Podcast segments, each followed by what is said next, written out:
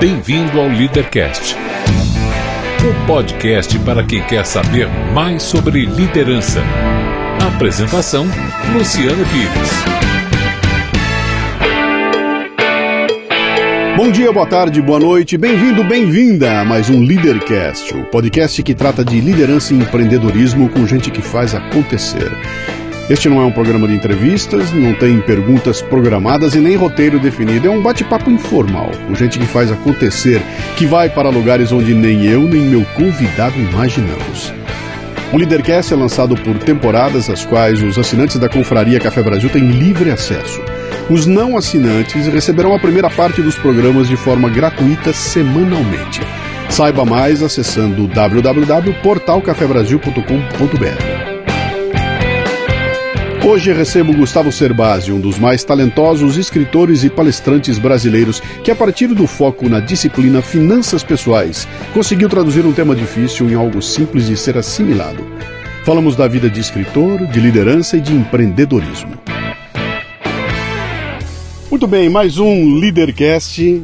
Ah, eu já cansei de falar que esse programa é especial, porque só vem gente especial aqui. Esse que está aqui comigo hoje eu conheço há pelo menos uns 10 anos. Infelizmente a gente mantém menos contato do que deveria, cara. A gente devia estar mais próximo porque sempre saem coisas instigantes aqui, né? Ah, esse programa aqui começa com três perguntas dificílimas que se você passar por elas, o resto você tira de letra, tá? Então prepare-se que lá vem, hein? Eu quero saber seu nome, sua idade e o que é que você faz. Bom, vamos lá. Pensando bem na resposta, o meu nome não muda há 42 anos. Sou Gustavo Cerbasi. É, costumava dizer que era consultor financeiro, mas a consultoria individual já não acontece há um bom tempo. Faço trabalho para empresas, palestras, livros, conteúdo. Todo mundo me conhece pelo meu livro mais conhecido, Casais Inteligentes Enriquecem Juntos, mas tem outros 14 livros muito bons que vale a pena ler também, aí 2 milhões e 100 mil exemplares vendidos e uma história legal com a educação financeira desde 2002, então lá se vão 14 anos de construção de conhecimento de uma ciência que simplesmente não existia no Brasil, era totalmente incipiente. Quando você entra no hotel e o pessoal bota aquele papelzinho na tua frente lá, diz, perguntando assim, nome, etc e tal, quando aparece ali profissão, você escreve o quê? Pô, essa é uma situação curiosa, Luciano, porque já cada vez eu escrevo uma coisa. Eu, eu costumava escrever consultor financeiro, hoje eu coloco escritor. Até é, é uma situação interessante porque o, o, normalmente o atendente fala nossa que bacana escritor né? Escritor do quê? Mas acho que é, eu estou sendo mais fiel à resposta porque eu passo 50% do meu tempo escrevendo alguma coisa seja o artigo para a revista Época, sejam os livros ou uma cartilha para alguma empresa, um conteúdo novo para o site, o roteiro do próximo vídeo. Então, eu sou um escritor é, do meu conhecimento educação financeira, que não posso ser considerado cientista uhum. ou acadêmico, porque eu não me baseio no, no conteúdo dos outros para escrever um livro novo, eu me baseio nessa interação com as pessoas, na interação com é, ouvintes de um programa de rádio ao vivo, ou a, o público que frequenta o meu Facebook, que traz perguntas, comentários, críticas, e dali vão nascendo ideias que viram artigos, artigos são testados nas redes sociais, nas revistas, e os comentários fazem com que esses artigos sejam lapidados para virar livros. E é assim uhum. que eu trabalho. Ninguém nunca te perguntou, além de escrever, você trabalha com o quê? Já.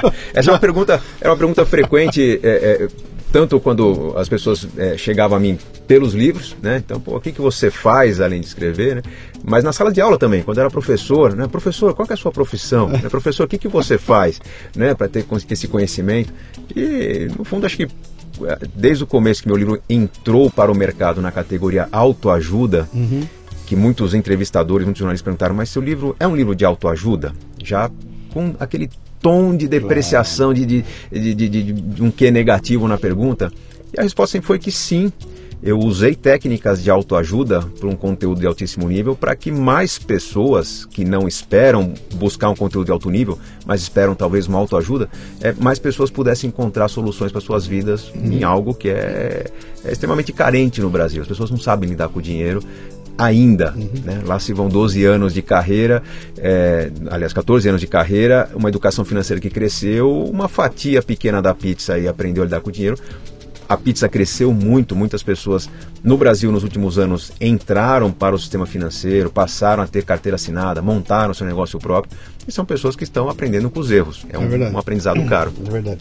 Você sabe que eu tô, eu tô, tô terminando um livro. Ah, terminando não, eu tô encebando um livro meu há algum tempo, chamado Liderança Nutritiva, Agente Nutritiva. E a primeira parte do livro eu, eu falo exatamente dessa questão toda do autoajuda, né? Eu falo, cara, ficou batendo uma coisa. Eu escrevi o livro e uma vozinha ficava no meu ouvido dizendo assim: autoajuda, autoajuda, autoajuda. E aquilo me assombrava, porque autoajuda tem esse rótulo, né? que é uma coisa de enganação, que é, é, rasa e que não ajuda coisa nenhuma. E aí eu brinco dizendo que, pô, eu peguei o texto, escrevi o texto, mandei para um amigo meu, meu amigo devolveu para mim e falou, muito legal, é autoajuda. E aí eu queria morrer, né? Então eu fiquei burilando isso até considerar o seguinte, eu vou tratar meu livro como um livro de autoatrapalhamento. Qual é a ideia? A ideia é chacoalhar a pessoa e fazer com que ela terminar de ler o livro, não ter nenhum tipo de certeza sobre coisa nenhuma, pelo contrário, ter atrapalhado as ideias, que aí fica melhor para você ajeitar. Você quebra os estereótipos, quebra as rotinas e a pessoa pode rearrumar aquilo lá, né? Mas deixa eu explorar isso um pouquinho mais com você. Autoajuda é ruim? Olha, autoajuda, eu acho que é, é, algo parecido com o que acontece no futebol, por exemplo. Todo menino carente quer ser um jogador de futebol de sucesso. Se ele soubesse que 96,5% dos jogadores de futebol não ganham mais do que um salário mínimo, talvez ele repensaria a carreira dele. É, autoajuda é uma categoria extremamente numerosa, gigante. A quantidade de autores e textos de péssima qualidade é muito grande. É, só que é, nesse conteúdo todo existe conteúdo de altíssimo valor e qualidade, pessoas que investiram muito na sua carreira, no seu conhecimento, para agregar algo para a vida dos outros, ao uhum. mesmo tempo que alguns que estão ali disseram: olha, Luciano Pires é, vende livros com uma, uma ideia que é fácil de ser trabalhada, com uma maneira fácil de falar. O Gustavo Cerbasi fala de dinheiro de um jeito que talvez você fala também, e a pessoa vai se arriscar a fazer um conteúdo sem ter base, sem Sim. ter estudo. Eu talvez gastei algumas milhares de horas da minha vida estudando sociologia, psicologia, não só economia e finanças, para falar da maneira que eu falo. Ou seu nome não seria ser base. É, é aí que tá. Tem base nisso tudo, né? É. Mas é, é, eu entendo que é autoajuda por uma razão muito simples. Hoje, é, se você quer resolver algo na sua vida sem buscar o especialista, sem buscar um consultor, sem contratar um serviço, você vai por exemplo, encontrar um caminho é, usando um aplicativo, ou você vai contratar um serviço é, é, buscando alguma coisa disponível na internet, ou você vai buscar um conteúdo que irá ajudar alguma coisa na sua vida, pode ser com dieta, pode ser com alguma questão sentimental, pode ser com a sua vida financeira, sem que você tenha que contratar o especialista. Quando eu decidi escrever meu primeiro livro, a minha intenção não era de eh, criar uma cenourinha, um atrativo para que as pessoas me procurassem lá no meu escritório e contratassem o meu serviço. Eu já não tinha agenda para aquilo. Eu era um professor que trabalhava 12 horas por dia lecionando e encontrei alguns finais de semana para escrever um texto para pessoas que não poderiam pagar os 30, 40 mil reais que custava um MBA na época, mas que poderiam mudar suas vidas com o conteúdo de um livro. É, usei a linguagem da autoajuda justamente para me enquadrar numa categoria popular de literatura, para que as pessoas esbarrassem no livro na, na livraria e, e tivessem alguma motivação para comprá-lo. Isso foi pensado? Foi pensado. Isso foi estrategicamente decidido. Foi, porque o título original do Casais Inteligentes Enriquecem Juntos era Finanças para Casais. Esse certo. foi o tema até aquela reunião fatídica com o livro pronto, já todo editado, em que decidimos o nome do livro. Uma, um livro com, com, um nome que apelava um pouco para o sentimento de autoajuda. Uhum. O formato do livro foi pensado em, em ter capítulos curtos, capítulos que o leitor terminasse aquele capítulo com alguma sementinha de, de querer mais, de não parar aquela leitura naquele ponto. Por quê?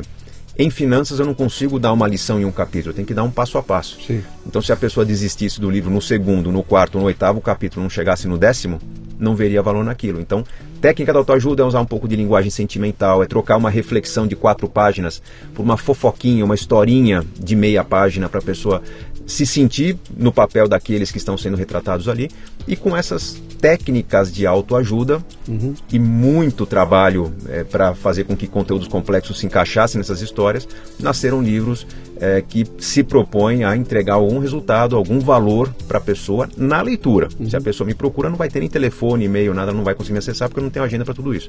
E assim vieram os 15 livros que, que, que, que foram criados nesses 14 anos de história e por mais que eu tenha boa experiência nesse mercado, é, é sempre muito trabalhoso fazer um livro novo. Sim. Porque as ideias estão prontas na cabeça, estão testadas no artigo, mas cada palavra me incomoda porque eu tenho que convencer o leitor a aprender algo com aquela ideia e não desistir da leitura no meio do caminho. Uhum. Você é um dos raríssimos caras no Brasil que. Vamos ver se eu acerto, se eu estou certo. Se você quisesse, você poderia viver de livros. Sim. Sim. Você é um dos raros, cara. É, né? hoje o que eu vendo de livros são média 4 mil livros por mês. Uhum. Pagaria as contas da minha família tranquilamente. Sim, sim, 4 mil por mês. Bom, se a gente considerar aqui no Brasil um livro que vende 4.500 exemplares no ano, é considerado um sucesso editorial? Sim. Ó, atenção, hein? Você ouviu o que eu falei aqui? 4.500 exemplares no ano representa um sucesso é, comercial. Exato. Até uma tiragem, uma tiragem padrão de 2 mil exemplares. Então, é isso aí, né? E a maioria absoluta não, não tira isso. Tira muito menos que isso, né? Ah, é, tem muita gente escrevendo no Brasil. Tem muita gente. O último número que eu tinha lido era, era uma coisa absurda. Dava assim, era cerca de 90 mil títulos por ano no Brasil. Se você botar isso por semana, vai dar uma paulada né? de livros saindo a todo momento, né? Ah, eu tive algumas experiências com livro, não vou dizer para você que eu, que, eu, que eu fiquei feliz, eu não fiquei feliz com nenhuma delas. Alguns livros venderam bem, outros não, mas nunca, aquilo nunca foi para mim, sabe? Olhar e falar, pô, vou, vou levar meu caminho por aqui, né? Eu tinha outras prioridades. Mas eu, eu, eu vi a dificuldade que é você trabalhar o livro para valer e fazer ele, ele, ele, funcionar, né? O que, que, se deve esse teu. Por que, que você deu certo com o livro, cara? É o tema que você trabalha? a estratégia que você usou? Onde é que está o. Não, o tema não é suficiente, não, Luciano. Acho que é uma combinação de fatores. Primeiro, Uh, acho que no começo o currículo me ajudou. É, quando eu lancei meu primeiro livro, mestre em finanças pela USP, lançando um livro no formato de autoajuda, foi algo que incomodou um pouquinho a imprensa. Por que esse livro? Do que, que ele trata? E, obviamente, contratei uma assessoria de imprensa lá no começo para abrir algumas portas de rádio, de TV, de jornais, ter algumas entrevistas ali emplacando. Uh, mas acho que o livro ele foi ganhando sucesso à medida que, primeiro, eu sempre trabalhei muito bem os livros, então toda aula que eu dava, gente, olha esse conteúdo, essa brincadeirinha que eu fiz aqui, leia um livro e, pô, e o livro vai sendo falado e aquilo chama uma outra entrevista. Às vezes uma entrevista que não é de um veículo de grande relevância, mas que ele é muito pulverizado é, no, no Brasil afora, via satélite faz uma diferença e te chama para um outro veículo. Então, por exemplo, a minha primeira entrevista foi na época para a Rede Mulher, uma, uma, emissora que não existe mais, mas o fato de ter sido anunciado na Rede Mulher chamou uma pauta para o programa João Dória Júnior, né, que, que foi uma segunda entrevista, a primeira que foi ao ar. E acho que uma coisa vai puxando a outra. Então, eu sentia uma certa altura que eu precisaria ter tempo para atender a imprensa. Isso é uma coisa que poucos profissionais têm. Quando você começa a emplacar o seu conteúdo, está numa fase de muito trabalho e as demandas começam a aparecer, a um certo ponto as demandas começam a tirar tempo daquilo que te dá resultado. Sim. Então, um momento de, de, de, inflexão muito importante na minha vida foi é, em 2003, com uma carga horária pesadíssima de trabalho, já com um livro publicado, meu primeiro livro, Dinheiro Segredo de Quem Tem, veio a chance de eu morar fora do Brasil, empreendi uma empresa no Canadá, que felizmente não deu certo, senão a gente não estaria tendo esse papo aqui. Né? Seis meses depois eu reconheci que o negócio ia andar de lado, não ia dar grande resultado. Decidi voltar para o Brasil, mas não corri atrás de encher minha agenda de aulas novamente. Eu restringi a agenda para uma parte atender para aquele meu negócio, que é um negócio de altíssimo reconhecimento, premiação, bom professor. Parte eu dediquei para a agenda e parte eu dediquei a criar novos conteúdos. É, minha receita caiu para um terço do que eu tinha antes de ir para o Canadá mas foi uma aposta porque eu, eu, eu, sentia que naquele meio acadêmico eu estava limitando o meu conhecimento para poucas pessoas, enquanto que se eu pudesse dar uma palestra por semana ou duas por semana, de graça, em igrejas, em condomínios, ali, aquilo não daria dinheiro, mas traria grande transformação para a vida das pessoas. E eu achava que dali poderia sair alguma coisa. E foi um crescente. Várias palestras, começa a vir uma remunerada, entrevistas, começa a vir uma de grande destaque. Minha primeira entrevista de grande destaque mesmo foi acontecer em 2005, três anos depois de lançar o primeiro livro, em que a Adriane Galisteu, no programa dela na SBT lá, pegou meu livro na mão e falou: Nossa, aqui é uma excelente dica para o Dia dos Namorados. E o livro bombou de vender lá num 10 de junho, dois dias antes do Dia dos Namorados de 2005, e emplacou o livro na lista dos mais vendidos. É, foi um trabalho de dedicação. Hoje, quando um livro meu sai é, são três meses de praticamente carta branca para a editora para trabalhar o meu nome e oferecer para emissoras, para jornais, para falar sobre o assunto. É, ocupa o espaço nas redes sociais, ou seja, o autor tem que vender o livro. Uhum. Essa ideia de que vou escrever, o livro é muito bom, vou levar para a editora, o editor vai gostar e vai lançar, não vai lançar. O editor vai me perguntar quantos livros você vende. Se eu não sou conhecido, se eu não estou num blog, se eu não, não tenho espaço nem na minha cidade é, para ser reconhecido como autor, como pensador, as pessoas não vão chegar numa livraria perguntando quero um livro do Gustavo Cerbasi. Né? Então tem que trabalhar e acho que é uma combinação de uma, uma editora que é, é, é trabalha bem seu livro na livraria, que você leva o, o, o comprador para a livraria, que você é, trabalha as suas ideias é, na imprensa como um todo, nas redes sociais, somados à inovação, somados a um conteúdo de valor, somados a não ser uma simples propaganda em que você dá meia informação e convence a pessoa atrás de você, tudo isso faz o livro vender bem e aí o boca a boca ajuda. Tá vendo como é fácil? É, parece que é fácil. E o resultado financeiro não é dos melhores. Não, porque, não é mesmo. É, os livros dão bom resultado. Eu tenho 2 milhões e 100 mil livros vendidos. Faz, faz uma conta média aí que você ganha em média de 3 a 5 reais por livro. Uhum. Não é pouco dinheiro que se ganhou. Sim. Mas a quantidade de energia, a quantidade de pessoas que foram mobilizadas para chegar nesse número, é, pô, todo, toda, é, é, todo o desgaste até de, de, de, do seu tempo, da sua saúde, né? as noites mal dormidas, as viagens malucas que eu, você e todo especialista faz, tudo isso tem um custo muito alto. Uhum. É, então, na prática, é uma, um conjunto de elementos em que o livro puxa para a palestra, que remunera um pouco melhor, a palestra bem sucedida faz vender livros naquele evento e o livro é muito bom e outras pessoas vão recomendar, então uma coisa vai alimentando a outra. Se você me perguntar que, do que, você abri, abriria a mão hoje, eu não sei se eu deixo de dar entrevista, se eu deixo de dar palestra, se eu deixo de fazer livro, porque acho que uma coisa alimenta, alimenta esse outra, né? ciclo né? e, e, se sustenta ao longo do tempo. E tem algumas que dão uma satisfação brutal, né? Eu costumo dizer que a, a eu não cobro para fazer palestra, eu cobro para viajar, é. porque a palestra é um prazer, aquele momento que você está passando conhecimento, a plateia reage a você e vem conversar com você na hora. Isso, é um, isso faz muito bem para a gente. Né? É. Eu, eu remoço a cada palestra que eu faço, né? Mas, uh, meu amigo, esse, aqui, esse evento, esse, esse evento, olha só, esse, esse programa aqui é um programa que trata de liderança e empreendedorismo. Eu quero explorar um pouco você. Ah, evidentemente, o teu, o teu trabalho lida com uma coisa que me parece é, é um atributo fundamental do ser humano, que é a disciplina. Né? Eu acho que a base de tudo aquilo que você faz é disciplina, que é um, um atributo fundamental para quem exerce liderança. Né? Mas não basta, isso é um, é um pedacinho dela, né? E eu, eu, de novo, nesse trabalho que eu tenho feito da liderança nutritiva, eu, eu parto do momento em que eu defino o que é liderança para tentar entender que liderança me interessa. Então, eu sei o que é um líder, eu sei o que é liderança, agora eu tenho que discutir que líder eu quero e que tipo de liderança me interessa, né?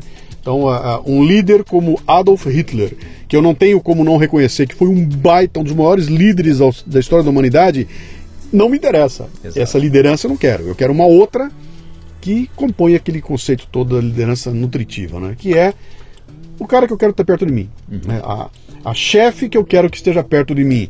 A pessoa que quando está do meu lado eu tenho certeza que ela está melhorando a minha vida, está me deixando mais feliz, mais alegre, satisfeito com conhecimento, etc. e tal. Você deve ter conhecido alguém assim, algumas pessoas assim na tua vida e que de certa forma te influenciaram, né? E aí, Fala um pouco. Lembra de alguém? Olha, conhece? Tenho, o que é que foi? Tenho, tenho é que várias pega? lideranças. Eu, tanto que a, a, minha carreira começou com muita dúvida. Eu, aos 24 anos, não sabia o que eu seria da vida ainda. Eu estava me formando na faculdade de administração pública da Fundação Getúlio Vargas. Era um aluno que tinha dormido em tudo quanto era aula de finanças. É, achava um assunto horroroso, terrível, sonolento, burocrático. Imaginar fosse trabalhar em outras áreas da vida. É, eu seguir um pouco do, do, do, que líderes da minha fase pré-carreira me ensinaram, coisa de seguir o seu coração, coisa de fazer bem feito. Então, por exemplo, um grande líder que eu tive na minha vida foi meu pai, que sempre ponderou aquilo que tem mais valor, não aquilo que paga melhor. Então, houve um momento na minha vida em que eu ainda fazendo faculdade, tive que ponderar entre trabalhar num banco que me pagava, na época, 4 mil reais por mês para assumir um monte de responsabilidade, ou ser estagiário num outro banco. Podemos falar aqui um banco que eu, eu tem um carinho enorme trabalhar o Citibank, uhum. me pagava como estagiário 800 reais por mês. Então você vai ganhar 4 mil, vai ganhar 800. E meu pai me ajudou a ponderar, cara. Você vai trabalhar num banco que vai te dar conhecimento, vai te dar preparo, vai fazer você transitar entre várias áreas. Ou vai ganhar muito num banco que vai te sugar ao máximo, vai prejudicar o término da sua faculdade. Então esse tipo de visão eu fui levando sempre para minha carreira. Você é, vai aceitar, por exemplo, entrar numa, numa loucura de palestras, palestras, palestras, palestras, sua família fica totalmente segundo plano, ou você vai, ser, vai concentrar o seu trabalho num certo período e saber compensar. É, você vai fazer um livro técnico com todas as referências técnicas, né, segundo fulano, tal, tal, tal, aprendizado é esse, esse, aquele, ou você vai fazer um livro que realmente mude a vida das famílias. E foi sempre seguindo a, a, a, a referência do meu pai de fazer certo, de fazer bem feito, fazer melhor que os outros, se possível. É, eu sempre caprichei ao máximo. Tanto que minha carreira deslanchou porque eu era um coringa lá atrás. Eu, eu atendia demandas de quem me, me oferecia trabalho, não pensando no quanto eu ia ganhar. Teve muitas aulas que eu peguei no começo da minha carreira que um professor faltava, é, alguém tinha que cobrir esse professor, eu não era professor do assunto, teria que gastar 20, 24 horas preparando uma aula de duas horas, iria receber por apenas duas horas. Eu topava. Meus amigos diziam, mas você vai trabalhar assim com tanto sacrifício para ganhar pouco? Não, não é pelo, pelo ganhar, é por resolver o problema da instituição que me contratou. Sim. Então ser alçado ao topo ali foi algo que não me convidaram no ambiente de trabalho, mas que veio uhum. da minha família. Tive um outro líder também, meu técnico de natação na minha adolescência, Paulo Ramos. É, é, um cara que até hoje, quando eu encontro, a gente se abraça e a gente chora. Pô, tem um carinho enorme um pelo outro, mas é o cara que não deixava eu desistir de uma competição porque estava frio, não deixava eu desistir de um revezamento porque já tinha cumprido minha cota no fim de semana. Pô, um revezamento tem outros três caras que estão esperando ganhar uma medalha. Né? Você tem que brigar pelos outros, você tem que manter sua disciplina, tem que superar a dor. Então esse lance do esporte me ajudou muito para o começo da carreira teve muita dor, tem dor até hoje. Lançar alguma coisa nova, lançar na incerteza, é quando você sabe que está fazendo algo bem feito, quando você sabe que caprichou para fazer melhor que os outros, quando você sabe que vai transformar.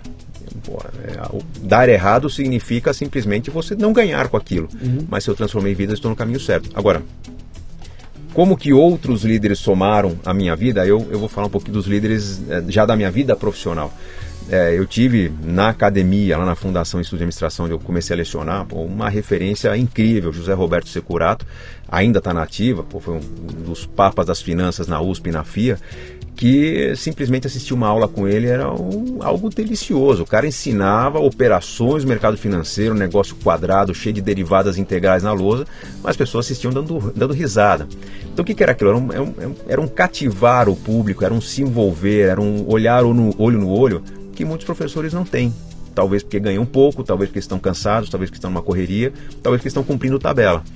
Então eu nunca aceitei cumprir tabela. Em um determinado momento eu tive que resolver um problema da minha fundação, assumindo uma aula, dando uma aula para pessoas, uma situação totalmente desconfortável para mim, mas o que me vinha à cabeça era aquele líder apaixonado, aquela pessoa que fazia rir, que fazia chorar, que se não fosse bom perguntava para o outro por que não foi bom.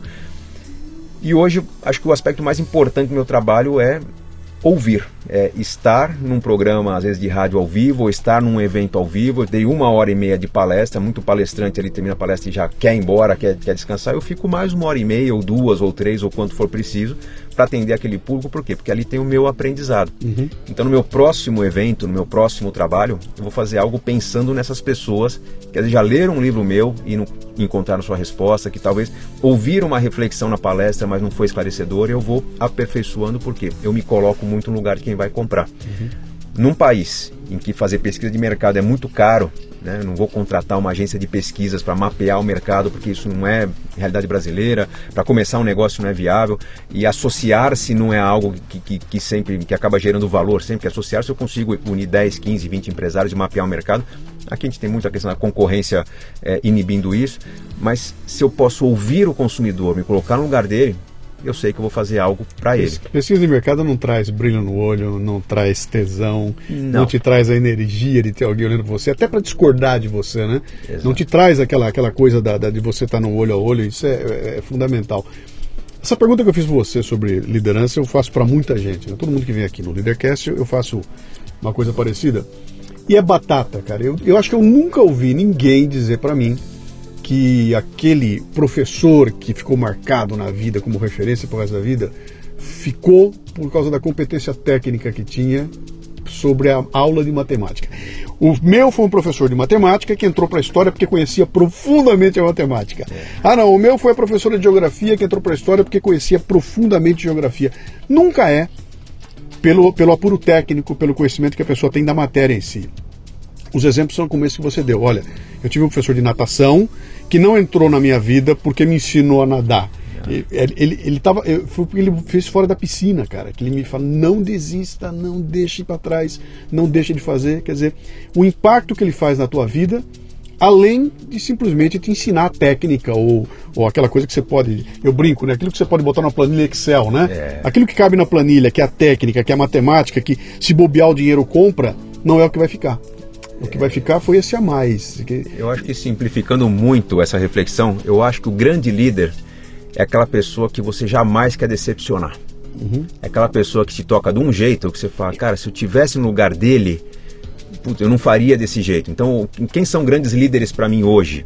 É, eu tenho meu público, que escrever um livro está cada vez mais difícil porque a expectativa do público é cada vez mais é, tá além né, do que eu já fiz. Então, e, cara, e, e, desculpa, esse é o sonho e eu, eu sempre repito isso no meu podcast, né?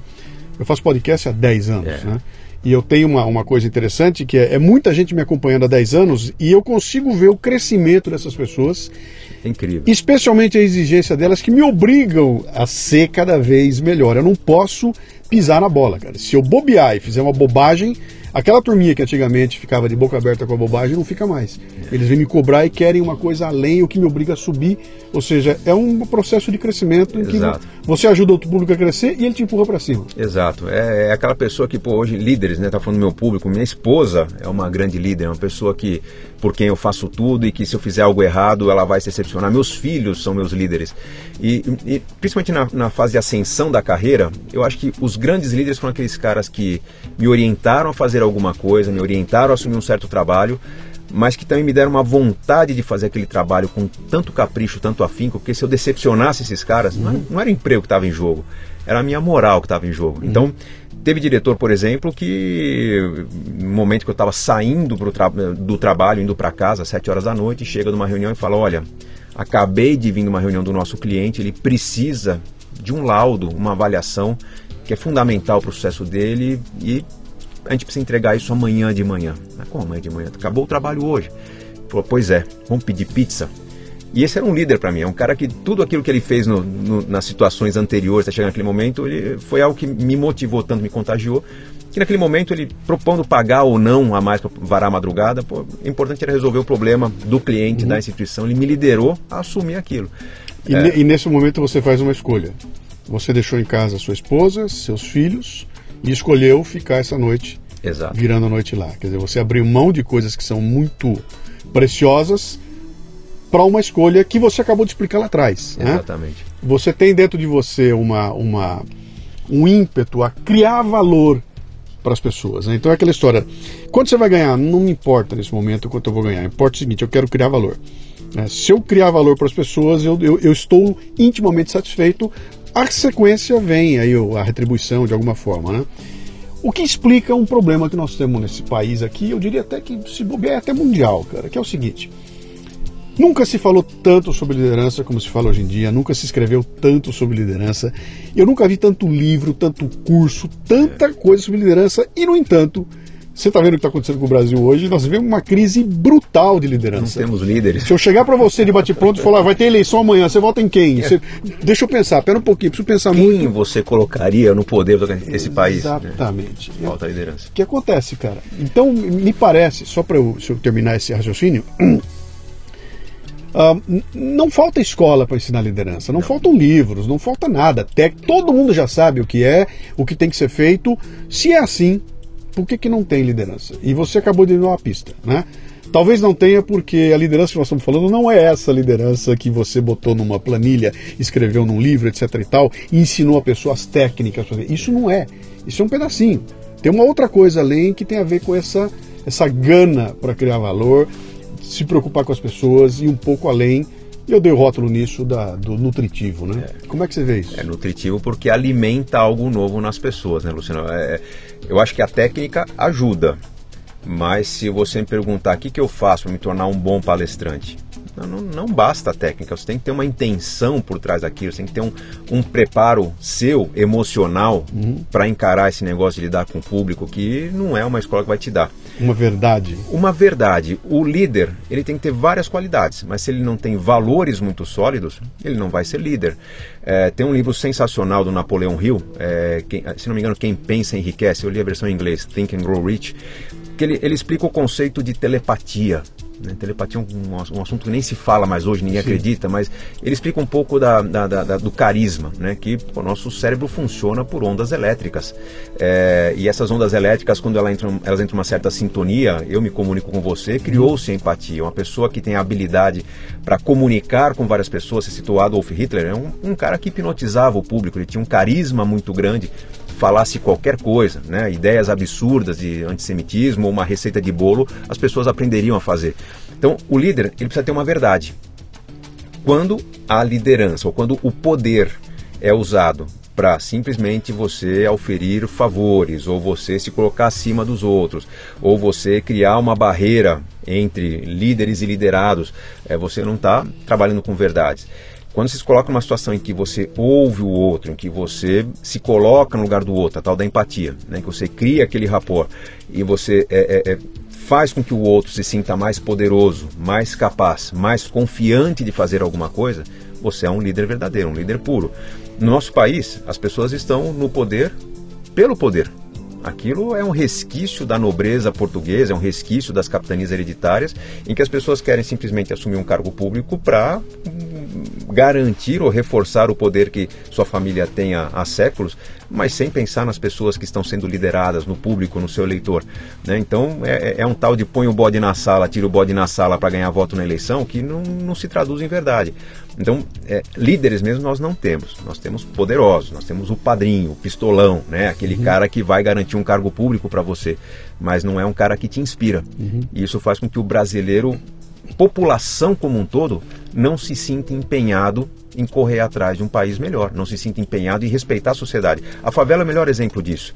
Traduz bem o individualismo que acontece na favela, acontece no condomínio de altíssimo luxo, acontece o, do, do carro blindado para dentro, né, que dane-se a sociedade em volta. É, é, muito desse brasileiro individualista que não está pensando na continuidade daquilo que ele faz, não está pensando em multiplicar coisas boas ou não está pensando no coletivo. Uhum. É, quando me convidam, já me convidaram algumas vezes para entrar na política, para defender as ideias de educação financeira num congresso, numa assembleia, mas, pô, hoje eu, eu defendo essas ideias sem ter que assumir um partido, uma bandeira, sem ter que negociar meus interesses com uma oposição. Eu, eu, eu me sinto unânime na minha verdade. Quando eu entro para um poder público para ter que ceder favores e pedir votos em troca de uma ajuda, alguma coisa, para defender uma ideia, eu estou assumindo uma bandeira e tendo o pró e o contra, o, o, o lado contrário às minhas ideias, às vezes contestando não pela verdade, mas simplesmente porque eu não apoiei a ideia do outro. Uhum. Aí você tem uma liderança muito frágil. Nosso poder público simplesmente não funciona porque não há verdade naquilo que é debatido, que é votado, que é construído, que é planejado. Isso faz com que o Brasil país riquíssimo em termos de, de, de estabilidade climática, riquezas naturais, arrecadação de tributos. Nós somos muito ricos, Luciano. Não deveria faltar dinheiro para nada. Uhum. Escorre para todo lado e não faz o que tem que fazer, não se constrói nada nesse país. Qual é a escola que ensina isso? A escola da vida. é, o Brasil carece de educação, mas é uma educação que eu não devo é, trabalhar só o ensino formal é uma educação que eu tenho que resgatar um pouco mais conceitos de família, eu tenho que resgatar um pouco mais conceito de comunidade.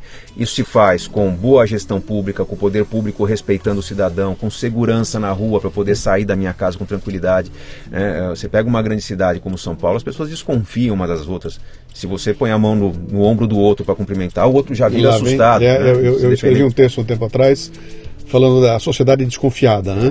onde, onde as, as, as as colas sociais, as ligas vão se perdendo. Eu, eu, quando era moleque, eu cresci em Bauru, interior de São Paulo, e para mim o fundamental era todo dia eu ia no clube, cara. Todo dia, toda tarde. Saía da escola, à tarde eu ia pro clube, e lá no clube eu fazia aula de natação, eu jogava com a molecada, tinha um monte de amigo, etc e tal, e tinha uma cola social, né? É. Ah, os amigos iam em casa, minha família tinha amigos, e, e era aquela coisa, a família, tudo muito e eu vejo que isso se perdeu bastante. Quer dizer, clube, nem sei se. Meu, meus filhos, eu não tenho a menor ideia do que é ir num clube. É, estão muito que não, frágeis não hoje, faz parte né? mais do repertório dessa turma.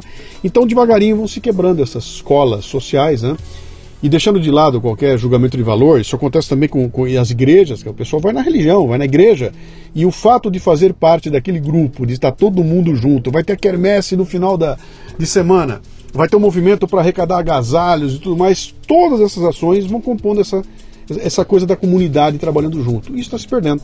Em troca disso, nós estamos escolhendo uma sociedade onde as pessoas desconfiam uma da outra. Né? É. E talvez isso explique essa, essa, esse problema que nós temos no Brasil, que parece que, além de não remar para o mesmo lado, tem gente querendo dar com o remo na cabeça do outro, né? É, é Quebrando o pau entre nós e nós não vamos para lugar nenhum assim, né? É, Mas, de novo, a pergunta que eu faço a você: qual é a escola que ensina isso? Quando você fala para mim que é a escola da vida, significa o seguinte: conforme-se, quebre a cara e aprenda quebrando a cara, né? Existe alguma forma de eu não precisar quebrar minha cara e não precisar me arrebentar para poder aprender como é que tem que ser feito? Que não seja eu ir fazer um curso na AGV, porque a AGV não vai me ensinar esse lado, Não. nenhuma escola vai me ensinar esse lado. É, alguns livros talvez me deem uma dica, mas e aí, cara? Onde é que eu bebo? Que fonte me ajuda? Olha. Cadê os líderes que me dão a luz? Eu tenho estudado muito a questão de se construir uma vida mais rica, se construir uma vida melhor. Eu, pela minha profissão, tenho a possibilidade de, de me tornar cidadão norte-americano, por exemplo. Muitos brasileiros fugiram do Brasil, eu tenho direito a um visto americano, visto específico para quem teve sucesso na, na arte literária e tal. Eu não saio do nosso país. Eu, eu, eu nasci aqui, eu me formei aqui, meu trabalho me dá oportunidades aqui e meus filhos estão vendo o pai transformar a sociedade aqui e isso gera um aprendizado. Eu acredito que o caminho para o Brasil se tornar um país muito melhor passa por duas iniciativas. Primeiro, tem que se reduzir um Estado, é, e eu não estou falando de uma linguagem liberal, defendendo ideia de partido A, B ou C, mas reduzir aquilo que arrecada muito e comprovadamente é muito ineficiente para pôr esse, essa arrecadação para funcionar. É, se é formato de parceria público-privada, se é, é desestatizar, privatizar muito mais é, é, recursos, não importa, mas, por exemplo, eu não sei por que existe Banco do Brasil e Caixa Econômica como é, bancos públicos. Eu, eu posso eu resolver todas as necessidades de serviço financeiro público com uma instituição. Por que duas? O único argumento que me deram até hoje é que, ah, que tem o sindicato dos economiários da Caixa e dos bancários do Banco do Brasil. Bom, então o problema é sindicato de novo, né? Então vamos tentar enxugar essa estrutura, fazer uma só. Por que, que eu preciso de tantos ministérios? Por que, que eu preciso é, é, de tanta ineficiência no serviço público? Não posso ter é, é, turnos diferentes de trabalho para a coisa funcionar melhor? Enfim, enxugando o Estado seria um caminho. Outro caminho é talvez trabalhar o enxugamento das expectativas da sociedade. A sociedade é, é, vem numa sede, numa ansiedade por é, subir em status e ter posses e adquirir coisas que são, num país como o Brasil, desnecessárias. É, eu- acho que um resgate de, um- de uma vida um pouco mais simples, em que as pessoas é, queiram experimentar mais, mais vida cultural, mais viagens, mais experiências de vida, menos condomínio de alto padrão e apartamentos de cinco suítes e varanda gourmet e condomínio fechado essas coisas, é, são importantes para quê? Para que a gente é, entenda que há um custo de vida relacionado a pagar minha, minha moradia, minha alimentação, a escola do meu filho, um plano de saúde. Existe um conjunto de experiências que, que eu tenho que aproveitar para ter um aprendizado, para conhecer outras realidades. Porque o nosso Brasil não está ruim. Nosso Brasil tem realidades muito prósperas de regiões é, do agronegócio, do café, da cana, que, que prosperam com, com o dólar em alta, com, com, com a exportação, e tem regiões que estão sofrendo com serviço, com indústria, por simples falta de planejamento. Então, eu acho que o resgate que está faltando aqui é um resgate de olharmos mais para a família, de conversarmos mais com as pessoas, de interagirmos mais, de trocarmos experiências, porque o brasileiro se fechou. Eu pago impostos para que o Estado me dê segurança, educação, saúde, um conjunto de aspectos que o Estado não me dá. Então, além daquela alta tributação, eu também pago para dar uma escola privada para meu filho, para ter um carro blindado para me sentir seguro, para ter uma moradia isolada para me sentir seguro também, enfim, uma série de Plano de saúde. plano de saúde que, que me dê um mínimo de atendimento, que até os privados não tão grande coisa. Então, nesse sentimento em que eu pago em dobro, cresce o dane-se a sociedade mesmo, porque eu estou praticando o meu autogoverno. Então as coisas não são justas. O país, sendo mais justo, sendo mais equilibrado no sentido do serviço que se provê, ou se não, não tem recurso, se não é para prover, que se organiza a iniciativa privada, ele naturalmente vai fazer com que as pessoas se sintam mais respeitadas, você tem mais dignidade, você tem algo mais natural. Muita gente sente falta das antigas aulas de educação moral e cívica. E aí vem outro e fala: imagina, aquilo era tempo de, de ditadura. Não estou falando de governo militar nem ditadura, mas havia um ensino que se propunha a dizer o que é certo, o que é errado, o que é bom para a sociedade, lembrar que nós somos um país, que nós temos um brasão, que nós temos valores. Né? Hoje, a antiga lei de Gerson, que parecia ser algo de um individualismo que brotava em pessoas mais egoístas, é algo que é natural da nossa sociedade, porque salve-se quem puder, porque Você o sabe, governo não pode te salvar. Você sabe que a sociedade indígenas, né? Elas têm isso muito forte, aquela coisa dos ritos e mitos que, que trazem esse componente cultural dentro deles, é uma coisa muito forte. Até hoje você encontra esses núcleos e tem uma coisa cultural onde é. o, o, mais velho está é, é, tá numa posição na escala lá em cima, ele é venerado, então tem valores que são ali muito importantes. E eu, eu uma vez eu estudei um pouco essa questão toda dessa, desses mitos e ritos na, na sociedade indígena norte-americana. E os caras explicavam lá como é que funcionava, o porquê, né?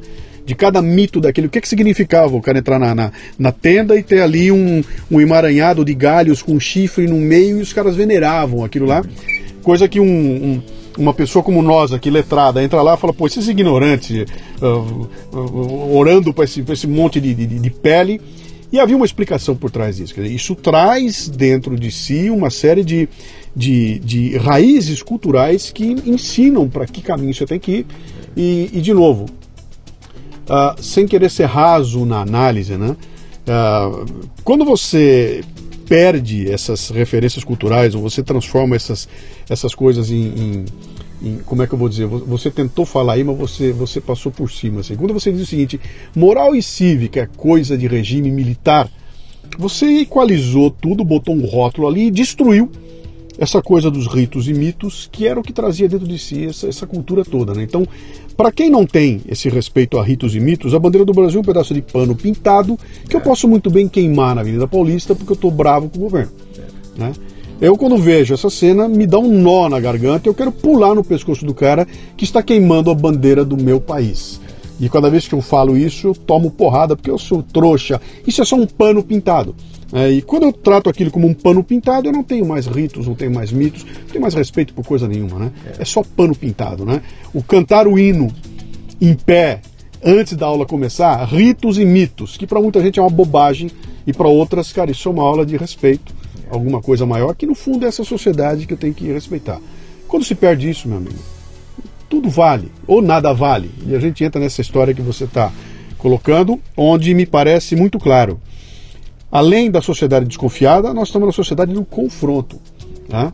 É, não é nem do conflito, é do confronto. confronto. É confronto. É. é o confronto onde, se você falar um negócio que eu não gostei, eu não vou me preocupar em querer entender ou me colocar no teu lugar. Você é um trouxa, seu coxinha, eu quero mais aqui, vou não quero nem te ouvir mais, porque veio de você essa informação.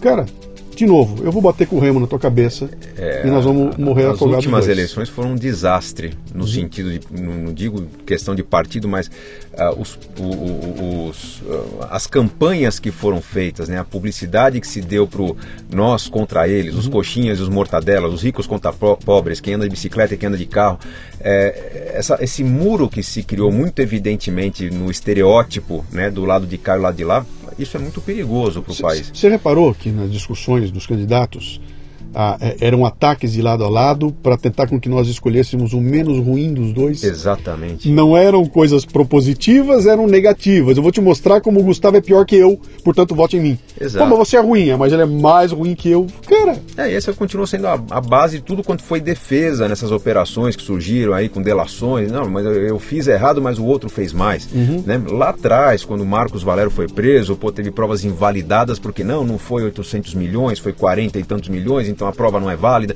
Então, essa questão de que grampeou, mas não podia grampear, não importa o conteúdo. Você roubou, mas não foi aquela prova, foi outra. Tem muita hipocrisia é, nesse Então, o, o que está faltando? Está faltando um pouco mais de é, clareza na justiça para o que não é correto tem que ser é, é, punido. Nós temos um emaranhado de leis incrivelmente complexo, então por que, que tem que mudar? Tem que mudar a educação, mas talvez esse emaranhado que você tem um monte de ressalva, um monte de senões, um monte de é, é brechas que podem ser trabalhadas é extremamente perigoso para o país. E de certa forma as pessoas não têm medo de agir errado, ou de certa forma as pessoas é, não têm medo de dar carteirada, né? não, não uhum. se sentem envergonhadas de, de, passar por cima das outras, todo mundo acha que tem mais direito. É, eu, por exemplo, eu e acho que você também, nós voamos com frequência, nós somos passageiros frequentes que temos o privilégio de embarcar primeiro. Sim. Mas eu vejo no aeroporto muita gente usando esse privilégio, mas assim, dando ombrada em senhoras, em mães gestantes, em pessoas que estão com muletas. Pô, eu tenho o privilégio, mas eu, eu posso ser uma pessoa gentil, uhum. eu posso convidar alguém da, da, da fila, você tem direito a passar na minha frente também. Uhum. Isso meio que se perdeu, está tudo muito individual. Então, é, eu acho que a, a educação de casa está muito frágil. Pais, mães estão correndo atrás de uma vida de conquistas financeiras, deixando a educação dos filhos num, num segundo plano. Esses filhos estão se refletindo em adultos imaturos, em adultos que é, não conseguem enxergar coletivamente. Então tem que se trabalhar a educação de casa. O governo faz. Não, o governo não consegue. É, se eu tivesse talvez uma religião mais uniforme no país, não esse conflito de religiões que nós temos, um tentando ocupar mais espaço que o outro, talvez através da religião trabalharia melhor a questão da família, mas o Brasil perdeu muito da educação familiar, perdeu muito da educação é, na escola, o respeito ao professor, e isso traz toda, toda, toda essa, essa educação, faz com que os adultos que chegam aos MBAs que eu, que, que eu leciono são adultos imaturos, adultos que não só não sabem escrever, mas não sabem se portar em aula, né? E, e, e toda, totalmente fora de foco. Não, sabem conviver com a negativa, né? Exatamente. Com, como assim você não vai fazer aquilo que eu quero? É. Né? Onde já se viu isso? Eu vou fazer aquilo que eu aprendi quando era criança. Eu vou chorar.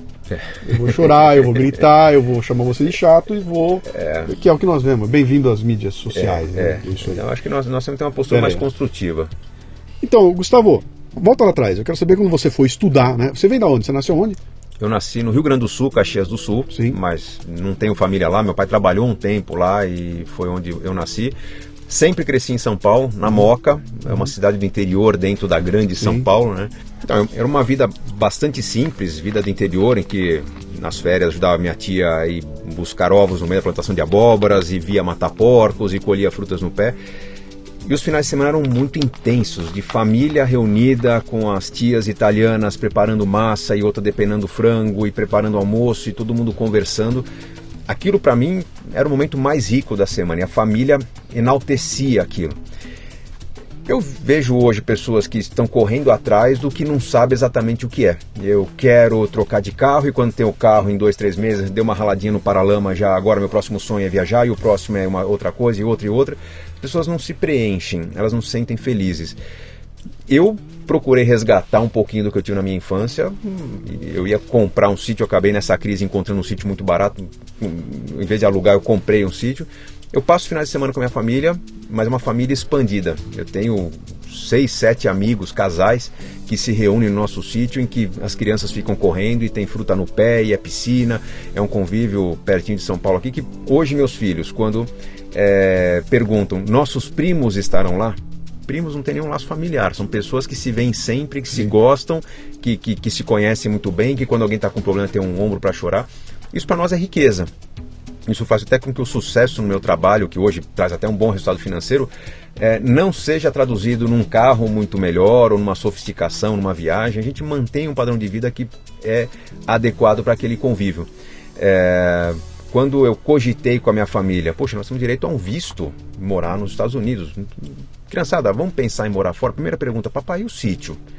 Para eles aquilo tem significado também. Então acho que essa riqueza, que é uma coisa mais autêntica, uma coisa mais de família, uma coisa que eu não preciso ter aquele ganho desproporcional, é, vai é, talvez trabalhar o, o, a expectativa dos meus filhos para algo mais neutro, mais natural e que talvez uma sociedade que desequilibre por falta d'água, por falta de energia, por falta de recursos, se tivermos que voltar a um conceito da permacultura, em cada um ter que plantar a sua fruta no fundo de casa, ou produzir a sua energia num telhado inteligente, por exemplo, é, nós vamos entender que isso é para o bem da comunidade, para nós não sermos um custo para o Estado e o Estado poder usar seus poucos recursos para algo que seja muito melhor para a coletividade. Está faltando esse, esse aspecto do cuidar melhor do meu jardim para que a fruta seja boa para mim, para o meu vizinho e a gente tenha uma troca melhor. É, essa é a riqueza é, imaterial, né? É, é, aquela que você não consegue pegar, você não consegue ver, você sente, né? Exatamente. Sente. Eu crio uma, uma, uma, uma estrutura tal onde eu, eu, sou rico, sou, mas não tenho um carrão, não preciso dele, eu sou rico na medida em que eu posso uh, curtir esse tempo que você está colocando aí com seus filhos e tudo mais, né? Uh, Gustavo, vamos falar um pouco da questão da educação financeira, que eu acho que para mim é fundamental. Né? O Brasil não tem tradição, não me lembro se teve alguma vez na história a tradição de educar as pessoas na área de finanças, até porque nunca foi uma coisa extremamente importante. Assim, quando eu era moleque, não me lembro de estar preocupado com isso em algum momento algum, né? Nunca me lembro de alguém ter vindo me ensinar. Ou, e, e, quando depois que eu cresci também foi na porrada, não aprendi até hoje. Sou um desastre até hoje na, na administração financeira. Portanto, não consegui passar para meus filhos isso, também são um desastre. E assim vai, essa coisa se perpetua. E a gente não encontra é, é, canais que consigam disseminar permear a cultura brasileira com a importância que de você poupar, de você guardar. Então, quando você vai para um, um, país como o Japão e vai ver o, o, a cultura que o pessoal tem ali de tratar o dinheiro, é completamente diferente do que nós é, temos aqui, né? É. e também não vejo a preocupação para isso, cara. Eu vejo a discussão em altos níveis. Eu vou discutir o PIB, vou discutir a, a como é que as coisas estão andando lá, lá fora do, do ponto de vista de comércio exterior, do Banco Central, etc. e tal. Mas o povo, cuidando bem do seu dinheiro, eu não consigo ver. O que explica, eu vou complementar o exemplo que você deu lá atrás, aquele exemplo que você estava falando da, da, ah, da agora o cara quer um carro maior, outro quer uma casa maior, etc e tal. Bom, mas o motoboy vai comprar um celular de R$ 1.500, cara, é. e vai pagar 130 parcelas de 25 reais, ou vai para metade do salário dele vai embora para ter o celular de R$ 1.500. Né? É. Uh, isso não é uma preocupação não deveria ser uma preocupação brutal em, em, termos de futuro do país ou da sociedade brasileira? Deveria, deveria porque a gente vive um vício social muito evidente, muito forte, que é o comportamento baseado na expectativa dos outros. É, a sociedade brasileira ela é formada por indivíduos que seguem um, um efeito manada muito forte, muito intenso, em que é, eu vou chegar à vida adulta e vou seguir receitas que outras pessoas que chegaram à vida adulta seguiram, é, supondo que esse é o caminho para ter uma vida adulta normal. Só que nós vivemos um país em que dois em cada três brasileiros na vida adulta estão endividados. Então, a referência que os adultos têm para me passar não é uma boa referência. Porque a gente vê que as pessoas fazem escolhas muitas vezes para prestar contas para a sociedade. Tipo, eu preciso ter um carro para conquistar uma namorada. Ah, para eu trabalho, mas sem carro não tenho namorada.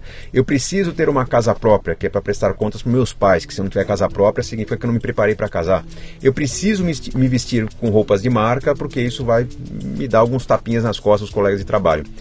Então isso tudo que a gente aparenta e a única coisa na, na nossa vida que não aparece para os outros, que é a conta corrente, está um desastre, mas ninguém vem questionar por que está um desastre, faz com que a gente construa uma sociedade baseada no status. Isso não é do Brasil, isso é latino. Né? O latino ele, ele, ele se preocupa muito com o status. Meu vizinho tem um carro bacana, eu também tenho que ter. É, muitos brasileiros que se revoltam com a situação de desequilíbrio, de falta de esperança, de não saber onde vai parar esse país, vão morar fora e quando vão morar fora, vão alugar talvez uma casa na, periferia, um quarto no porão de uma casa, o quarto andar de um prédio sem elevador e comprar um carro com 20 anos de uso. Se esse downgrade, né, esse downsize nas escolhas aí fosse feito no seu próprio país, na sua cultura, né, no, nessa história que você carrega, talvez você tivesse muito mais oportunidades de evoluir aqui no Brasil do que numa cultura estranha que você decidiu, hum, você optou viver lá fora. Então o que, que nos falta? falta? Falta um pouco mais de autonomia na escolha em que um filho que vem de uma família talvez mais abastada, mas que começou sua carreira com alguns tropeços e não ganha muito bem, tenha consciência de que ele não pode viver no mesmo bairro que a sua família. Não, não basta ser um apartamento menor, talvez tenha que se mudar para o estado distante, onde vê uma oportunidade de trabalho que, que pague um pouco mais para ele, permita ter um bom padrão de vida, que ajude até a colonizar um país que concentrou muito sua vida nas grandes capitais do eixo sudeste aqui. Então, nós somos muito presos à família, aquilo que a família espera da gente, aquilo que as pessoas dizem que é o certo e a gente não está fazendo conta. A educação financeira passa por rever escolhas e rever o, o, as recompensas dessas escolhas. Eu trabalho para quê? Eu não trabalho para fazer poupança para aposentadoria. Eu não sei se eu vou chegar na aposentadoria. Eu trabalho para ser feliz. O que é ser feliz? É viver com qualidade de vida, é viver mais autêntico, é, é ter uma vida com experiências que tem a ver com aquilo que é importante para cada ser humano. Então, o, o brasileiro chega a ser autêntico, talvez na sua juventude, talvez naquela fase pré-casamento. Né, em que ele sonha em conhecer o mundo, ele sonha. Que é quando ele é um duro quando ele é um duro. Ele é um duro. Ele está sonhando, ele está modelando sua vida. Um pratica o esporte, o outro é fiel à igreja, o outro é, é, gosta de, de, é um nerd, gosta de conhecimento. Você quer ver um detalhe interessante que é, eu costumo pensar muito nisso, quer dizer, as grandes referências, a, a, a, grande viagem que eu fiz, a, as grandes músicas que eu curti, os grandes momentos, papapá, estão ali nos meus 20, 20 e poucos anos de idade, quando eu era um duro, não tinha um tostão para fazer coisa nenhuma, e me lembro com carinho de cada um desses momentos. Quer dizer, foram momentos de extrema riqueza, onde o dinheiro nunca foi a coisa mais importante. É, né? Eu, eu, eu, fiz coisas ali que hoje, quando eu olho para trás, eu tenho uma baita inveja. Eu tenho até a grana suficiente para refazer aquilo tudo, mas nunca mais terei a, a, o, o, contexto onde eu estava naquela época e que, e que me ajudou a crescer é, barbaramente. Quer dizer, não era o dinheiro e parece que de lá para cá a coisa mudou muito, né? Quer dizer, hoje em dia, um moleque com 20 anos de idade, na cabeça dele é a grana para poder pagar a balada de 250 é, pau a entrada, mais o não sei o quê, o tênis de, de 700, 800. Não era assim quando era moleque. Não, não. Então a gente usava muito mais a cabeça, na verdade, a criatividade para fazer coisas que a gente queria fazer, dando um jeito de ou entrar mais cedo na balada, ou pular o muro, ou fazer com vários amigos para conseguir um desconto, que hoje está uma coisa mais que eu vou impor o meu poder. É, as pessoas estão deixando de ser autênticas, na verdade. Você acha que a culpa disso é do capitalismo? Eu, eu acho que é de, um, de, uma falta de rumo no capitalismo, porque o capitalismo é um modelo econômico muito interessante quando está muito claras, estão muito claras as regras do jogo para to todos. Se um trabalhador que não nasceu em berço de ouro, não tem capital, tiver a consciência que a missão dele como trabalhador é criar riqueza para quem lhe, lhe, dá a oportunidade de emprego, ou seja, ser o melhor possível no trabalho, aumentar lucros, aumentar faturamento, melhorar a relação com o cliente, reduzir custos. Quanto mais competente ele for nessa relação, maior será a vantagem de quem lhe dá o emprego. Talvez ele tenha pouco a ganhar, se ele não ganha comissão, ele, ele não tem um ganho imediato. Mas se nessa relação capitalista ele está, é, de certa forma, entregando aquilo que espera dele, até superando expectativas, ele tende a crescer mais na carreira. Mas ele não pode entender a carreira como um caminho de enriquecimento. Porque... O, nome, o nome disso é, é meritocracia e você é um coxinha. Olha, por, eu não sei porque eu sou um coxinha, porque é aquele negócio. É, eu ralei para conseguir as melhores notas para entrar na melhor faculdade e depois da melhor faculdade eu ralei nas entrevistas, na criatividade para conseguir o trabalho. E como eu falei no começo do nosso papo, eu ralei para resolver problemas de quem me deu emprego para crescer, ascender na minha carreira. Sempre agregando valor. Sempre agregando valor. Se Agora, eu não agrego valor para você, eu não posso esperar que você me dê valor. Exato. Agora, como que essa conta fecha? Porque se a minha missão como trabalhador é agregar valor a quem me deu emprego, quem me deu emprego tem capital. Então, a missão de quem não tem capital é aumentar o capital de quem é, tem? A resposta é sim. Uhum. E eu tenho que ter clareza em perceber que essa oportunidade de emprego é a chance que eu tenho de, do muito ou pouco que eu ganho, reservar uma pequena parte e ir criando o meu capital até chegar uma hora que alguns chamam de aposentadoria, que eu odeio esse conceito de aposentadoria, de formalmente para trabalhar, mas em algum momento eu deixo de trabalhar e vou usar o meu capital para empreender ou para ser sócio de empreendimento ou para aplicar em fundos que se tornam sócios de empreendimento, mas eu ponho o meu capital para trabalhar e pessoas mais jovens que eu que não têm capital assumem o papel de multiplicar o meu capital. Isso é capitalismo para mim. Você tem certeza então que a desigualdade social não é o problema? O fato de haver ricos e pobres e gente cada vez mais rica e continua tendo gente muito pobre, essa, esse gap, essa diferença de um para o outro não é o problema. Eu não vejo problema em diferença de ganho, eu vejo problema em diferença de educação. É, se todo jovem for educado para perceber que a fortuna ou o pequeno patrimônio que seus pais têm não são dele, mas são dos pais e que ele tem a missão de acumular a sua fortuna ao longo de uma carreira de trabalho até que tenha capital para chamar outros jovens para aumentar sua riqueza, essa orientação para uma carreira empreendedora, essa orientação mais liberal para você agregar valor à sociedade, ela é fundamental.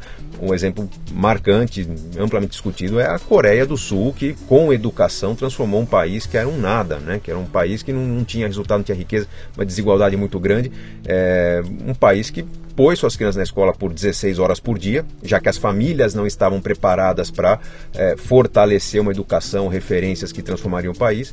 E a Coreia se tornou a potência que é hoje, com disciplina, com educação, com referências, com uma certa pressão sobre sua população, no sentido de fazer o conhecimento, se transformar e criar valor para a sociedade. Eu queria que você repetisse devagarzinho agora, que é para o pessoal saborear bastante, um trechinho que você acabou de falar aí sobre essa consciência do jovem sobre o patrimônio dos pais e o papel dele. Repete, por favor. Vamos lá. Isso, se eu tiver que repetir 50 vezes, vou falar 50 vezes. Uma boa educação é aquela que deixa claro para os mais jovens, não importa se nascerem em berço de ouro ou não, que eles têm uma missão de acumular o seu patrimônio. Ou seja, se o pai tem moradia, se tem fazenda, se tem apenas o necessário para se manter, não importa. Né? A missão do mais jovem é trabalhar para aquele mais experiente, para aquele dono do capital que tem mais idade, enquanto ele tem a oportunidade de acumular aos poucos o capital dele, que lá na frente vai significar o seu projeto empreendedor, o dinheiro do qual ele vai viver. Num capitalismo perfeito, os mais jovens sem dinheiro, mesmo que nascidos numa família com dinheiro, mas os mais jovens que não têm o próprio dinheiro, trabalham para enriquecer os mais ricos, até que tenham acumulado um capital para que outros mais jovens possam é, multiplicar o seu. Quer dizer, o papel dos jovens não é gastar o patrimônio dos pais? De forma alguma. Eu, eu, eu acho que até o papel dos mais jovens é entender maneiras de dar continuidade ao processo de formação de riqueza que seus pais é, construíram. Se a gente for ver a, a economia norte-americana, tem, tem um modelo fantástico. Existe o modelo da acumulação pelo menos existia até os anos 90 do século passado, quando começou a crise do subprime, aquela bolha, tudo, mas lá se incentivava a previdência, incentivava a poupança, o acúmulo de um certo patrimônio para que você tivesse uma boa nota de crédito, é, para ter acesso às taxas de juros prime. Pouca gente é, conseguiu conectar todos os pontos, mas a crise do subprime foi quando disseminou-se nos Estados Unidos a ideia de que não é preciso mais se esforçar para ter uma boa nota de crédito para então ter acesso às oportunidades. Uhum. Você pode se endividar com a taxa subprime e criar resultado nos imóveis, é, que isso vai encurtar caminho. Enfim, quando os imóveis pararam de valorizar, quebrou o sistema todo e perdeu-se aquilo que no século passado funcionava muito bem, que era um processo de acumulação em que no final da vida ninguém estava preocupado em terminar a vida gastando tudo que ganhou. A preocupação era deixar para seus sucessores um patrimônio, que esses sucessores fossem preparados para continuar crescendo em patrimônio, e mesmo com aquele sistema de tributação sobre herança de 50% do patrimônio, né, boa parte da arrecadação ali do, do Estado vem disso, é, o que ficava de uma geração para outra era um bom dinheiro. Então, ou quando você vê aquele sonho norte-americano, aquela casona sem cerquinha, com bandeirinha tremulando no teto, dois carrões parados na porta, boa parte daquilo é fruto do crédito que aquela família tem mas o crédito tem a ver com o histórico que os pais daquela família, os avós daquela família acumularam no sistema financeiro para gerar uma taxa de juros baixa, né? todo um, um, um funding para aquela operação que a, a, a população sabia acumular. Já olhando para o lado do Brasil, a gente não vê acumulação. Quem poupa já poupa fazendo contas do quanto vai consumir nos 20, 30 anos de aposentadoria e não fica nada para a geração seguinte. Então, essa ideia do poupar para imaginar quando eu começo a consumir, tem um certo equívoco aí. Eu acho que o ideal é, é formar um patrimônio e formar uma renda que possa me sustentar pelos 10, 15, 20 ou quem sabe 40 anos pós-carreira. Eu não sei exatamente quanto tempo eu vou viver. É, minha preocupação hoje é, não é com consumir um patrimônio de forma alguma, é fazer meu patrimônio crescer até meu último dia de vida para que minha renda também seja crescente, a renda que vem do meu patrimônio. Espero que meus filhos continuem nesse processo. É para isso que a gente educa, para que não se crie nenhum tipo de, de, de deslumbramento em, com relação ao número que se tem poupado ali, que não é um uhum. número pequeno, mas é, vamos entender que qualquer brasileiro pode entrar nesse processo. Né? Uhum. Se hoje orientar para uma pessoa que está na vida ativa, que para se aposentar com uma renda de 10 mil reais, ela precisa ter um patrimônio de 2 milhões de reais acumulados, muitos brasileiros vão falar, puxa, mas não é a minha realidade. Eu não vou conseguir nunca ter 2 milhões de reais que vão gerar uma renda de 10 mil na aposentadoria. Pô, ótimo. Será que você sabe que com é, um patrimônio menor, talvez 300 mil, 250 mil, mais um conhecimento empreendedor, uma, um preparo para você montar sua atividade, será que você percebe que você também pode conseguir 10 mil reais por mês na sua aposentadoria, pondo para trabalhar um capital bem menor, desde que você tenha estratégia para isso? Essa educação nos falta. Uhum. Educação pós-carreira, educação que convide para uma segunda, uma terceira, uma quarta carreira, é, que permita ter uma renda crescente ao longo da vida. Você falou aí a, a palavra-chave desses, desses, desses anos que nós vivemos agora, que é a tal do empreendedorismo, né? porque a gente. Outra que nunca se falou tanto como se fala hoje em dia. A gente sabe que tem o empreendedorismo que está no sangue da pessoa, tem o outro que vai empreender porque perdeu o emprego e não tem o que fazer. São duas situações totalmente distintas uma da outra, né? Quando você pega essa falta de, de, de essa falta da cultura financeira que nós temos como indivíduos para cuidar do nosso patrimônio. E, tra e traz isso para esse mundo do empreendedorismo e das empresas. E, e o último número que eu vi é um negócio absurdo que 95 das empresas quebram em 5 anos né? É, voltamos, cara abre e, e quebra. Voltamos ao passado. Abre e quebra em 5 anos né? Ah, como é que você acha o que, que é reflexo de quê né? esse esse empreendedorismo de quem não tem cultura financeira é reflexo da falta de cultura financeira do indivíduo uh, na família? Uh, são regras que, que não são obedecidas? É o mercado que não deixa? É o banco que é maldoso? As taxas de juros? O que que. Como Olha, é que esse jogo é composto? Nós eh, já falamos de falta de transparência, né? O, o nosso sistema financeiro ele traz resquícios de um passado é, paternalista, é, machista em que o homem ganhava dinheiro, a mulher não participava de forma alguma. Bom, mas o mundo inteiro era assim há, há um século atrás.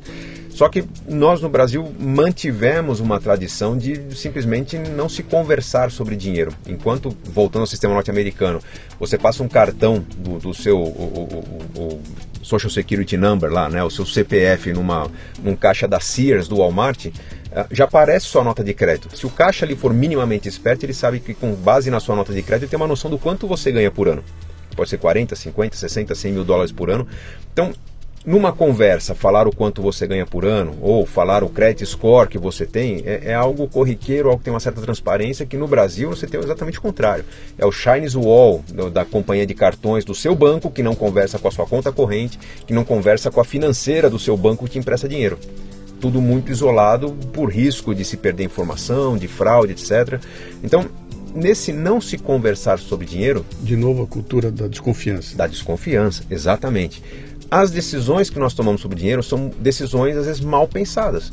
Eu não sei se você teve a chance de conversar com amigos seus uma cerveja, por exemplo, algo tipo, vou tomar um financiamento e não sei se vou pela tabela saque ou tabela price, o banco me cobra tanto e eu tenho 200 mil para dar de entrada. Poucas pessoas têm esse privilégio de poder conversar. Então a conversa vai meio que, puxa, todo mundo compra casa, todo mundo financia, chegou a hora de comprar minha, vou comprar também financiada. É, e as pessoas erram só que elas aprendem com os erros. Eu não posso dizer que o brasileiro é totalmente ingênuo a ponto de não saber aprender. Então, o aprendizado existe, só que é um aprendizado que acontece na prática. Se você for procurar um carro para comprar com uma pessoa de mais idade, bom, é um processo muito mais cansativo, porque ele não vai comprar sem ler contrato, vai pesquisar em duas, três lojas e vai é, é levar para casa para pensar. E o jovem é muito mais impulsivo, ele quer tomar decisão rápido porque para ele pesa mais o consumo do que a reflexão financeira, mais o status. Então, esse aprendizado que acontece na prática é caro e acontece tarde, acontece na vida pessoal, acontece nos negócios também. Quem empreende hoje empreende não porque passou 15 anos planejando, empreende porque perdeu emprego por causa da crise. Então, empreendimento por necessidade é empreendimento do salve-se quem puder. Né? De repente surgiu a oportunidade, eu tenho algum dinheiro, paga essa conta e ele na prática vai aprender sobre negociação, sobre liderança, sobre é, a logística do seu negócio e a tendência é que ele erre, porque errar faz parte do aprendizado. Mas muitos que começam um negócio próprio agora estão com pouquíssima margem de erro. Às vezes tem um plano de emissão voluntária, põe 100 mil na, na, na mão da pessoa e a pessoa está montando uma franquia de 75 mil reais. Uma margem muito pequena para dar fôlego para o negócio. Então, isso faz com que o pouco que as famílias têm perca-se numa iniciativa empreendedora, cria-se frustração, cria-se dependência do governo ou dos filhos. Então, essa cultura do não falar sobre dinheiro faz com que o empreendedorismo seja, seja muito mais frágil. Enquanto lá estou insistindo na cultura norte-americana, mas os europeus fazem a mesma coisa. Os suíços, por exemplo, assim como o americano ensina o filho a, a vender limonada, o suíço ensina o seu filho a preservar as tradições, né, a, entender sobre a construção dos relógios, a produção do leite, do chocolate, etc. É, é, o que é foco para o seu país tem que ser objeto de, de estudo, de, de prática dos alunos desde cedo. Nós não temos isso. Então, para o Brasil, um país endividado, um país pobre, um país desigual, deveria ser algo massivamente trabalhado nas escolas, a tal da educação financeira. Uhum. E nós não temos. Né? Ah, vem na, na, forma de curiosidade, semana de educação financeira, há uma barraquinha de frutas, pois são coisas bacanas. Mas nosso nosso filho, nossas crianças, sabe é, negociar, sabe ler um contrato, sabe identificar uma cláusula leonina, um estelionato?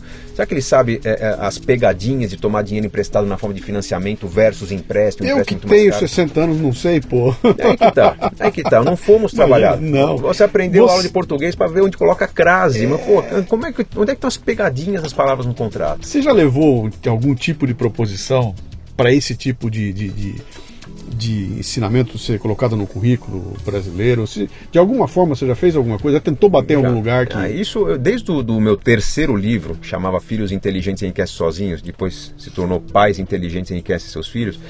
Eu falo que falta educação financeira tem que ser trabalhado.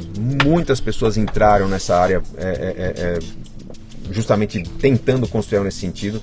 Existem alguns especialistas que fizeram muito conteúdo, principalmente conteúdo paradidático de qualidade, né, aquele que complementa a educação para as escolas, mas acho que falta uma iniciativa de governo mais parruda. Nós temos a ENEF, a Estratégia Nacional de Educação Financeira, vários órgãos de governo da sociedade civil que se organizaram para compor o modelo. Criou-se o modelo, criou-se o material, mas não tem liderança que divulgue, que promova, que treine professores para adotar aquilo. Então o governo tem material pronto sobre isso, mas que não, simplesmente não, não avança.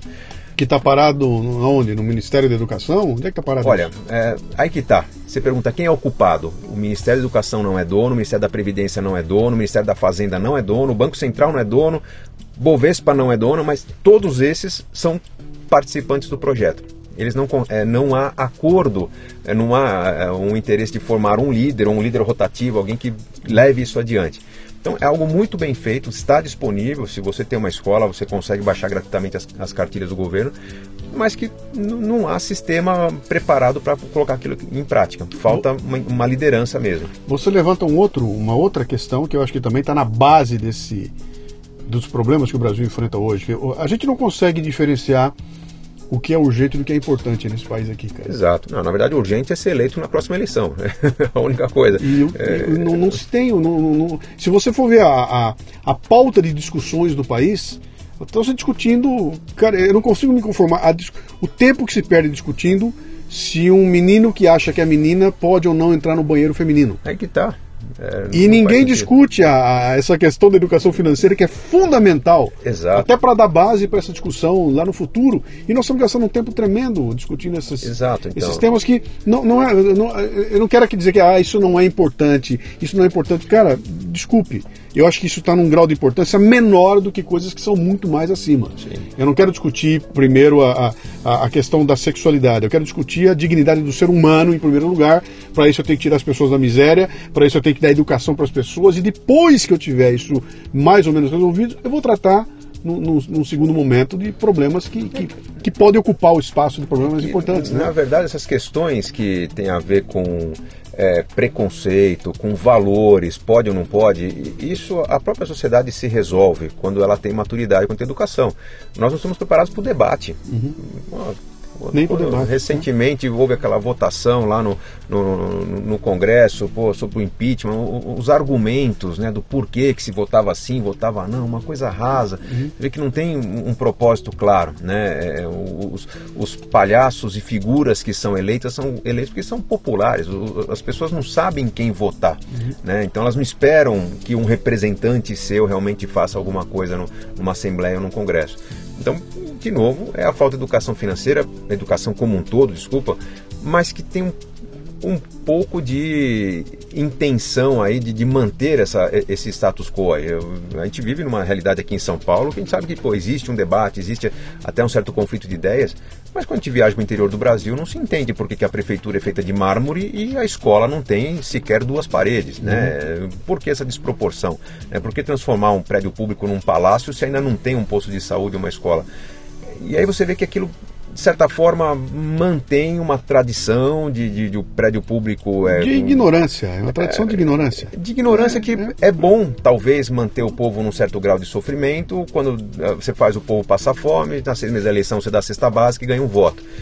Eu, por exemplo, tempo que fiquei na Alemanha, né, fiquei encantado com a malha ferroviária da Alemanha. Por que, que faltam trens no Brasil? Por que, que falta metrô numa cidade como São Paulo? A questão é que quando eu, numa cidade a 25 km de Frankfurt, queria pegar um trem, eu de repente esbarrava na estação de trem porque eu vi uma plaquinha ali, que era uma plataforma de cimento, uma coberturinha, e o trem parava ali, aquilo é uma estação. Para construir um metrô em São Paulo, tem que fazer um, palo, um palácio com 600 caminhões de cimento, com cinco andares para cima do, do solo e mais seis para baixo. Aquela construção na Babesca lá não tem porquê. É, uhum ter tudo aquilo. Né? Aquilo é símbolo, é a construtora que faz mais bonito, toda aquela coisa colorida, com cores de governo. E dá, dá para cobrar muito mais. Né? Dá para cobrar é, muito mais. Hora. Então você sabe que você viu que quando tiver que inaugurar shopping center e faltava uma ponte, a ponte nasceu em três meses com um custo de 10 milhões de reais. Né? É, é. Mas quando é planejado pelo governo, vai ser 150 vezes mais caro e vai demorar dois anos. É, eu tive em Mato Grosso fazendo lá um, um 20 palestras no interior do Mato Grosso, né? E conheci vários momentos, aquilo é encantador, aquilo, aquilo devia estar, no, eu cansei de falar, isso devia estar no currículo. Ninguém podia se formar na escola sem passar uma semana no Mato Grosso conhecendo o agronegócio. Né? Ah, e ali eu visitei duas obras, duas estradas sendo feitas, uma delas pelo governo e a outra sendo feita por um pool de, de fazendeiros. Uhum. Uma custava 350, a outra custava 1.200 é. o, o, quilômetro. Né? Uhum. E você vai olhar, é a mesma coisa. Entendeu? Qual é a diferença? Numa tem a mão peluda, na outra não tem a mão peluda, e os caras fazem e conseguem fazer mais barato. Né? Cara, quanta obviedade, bicho. Nós estamos falando de obviedades é. e é isso que me deixa enlouquecido. Porque, cara, se é tão óbvio, é, cadê o que é que falta? E eu vou voltar para a raiz do programa, o começo do programa. Cadê os líderes capazes de pegar essa obviedade e falar: meu, para com essa palhaçada toda, vamos voltar ao beabá? Back to the basics. Vamos começar de novo, hein? Bom dia, boa tarde, tudo é, bem? Eu vou é. bem, é? Por que não? O que, que falta para isso começar, cara? Cadê a escola onde se ensina isso? Olha, é, nós estamos ensinando aqui. A partir do momento que Gustavo Cerbasi, Luciano Pires, nossos amigos, nossos parceiros assume a responsabilidade. Você investiu um patrimônio aqui para ter o seu estúdio, para gravar podcast, seus vídeos e tal. É, você poderia ter sido seduzido, poxa, você tem uma boa voz e uma boa abordagem pública, por que você não entra para um partido e por que você não vai defender suas ideias? Você está caindo num sistema que já funciona mal. Quando nós assumimos uma liderança, quando nós trazemos o nosso público com, com, com a gente, de certa forma, é o que está faltando para a sociedade. Eu, eu tenho orgulho de dizer que quem leu meus livros há 10, 12, 13 anos atrás, é, deixou de ser um poupador de poupança e, e, e usuário de cheque especial para hoje estar tá aplicando em LCAs, LCIs, em títulos públicos e usar o financiamento mais barato quando usa. Uhum. Né? É, e que há um trabalho imenso a ser feito na minha área para alcançar pessoas que há pouco tempo têm acesso a banco, há pouco tempo têm acesso a um mundo mais formal do dinheiro. Eu acho que se cada um, na sua área de trabalho, é, lembrar que existe algo a ser feito para o seu ganha-pão, sua rotina, para manter sua família, para o seu trabalho continuar. E que existe um, algo adicional a ser feito para continuamente alcançar cada vez mais pessoas. Né? Que se eu não sei fazer, vou procurar quem sabe, vou procurar uma ajuda de unir forças.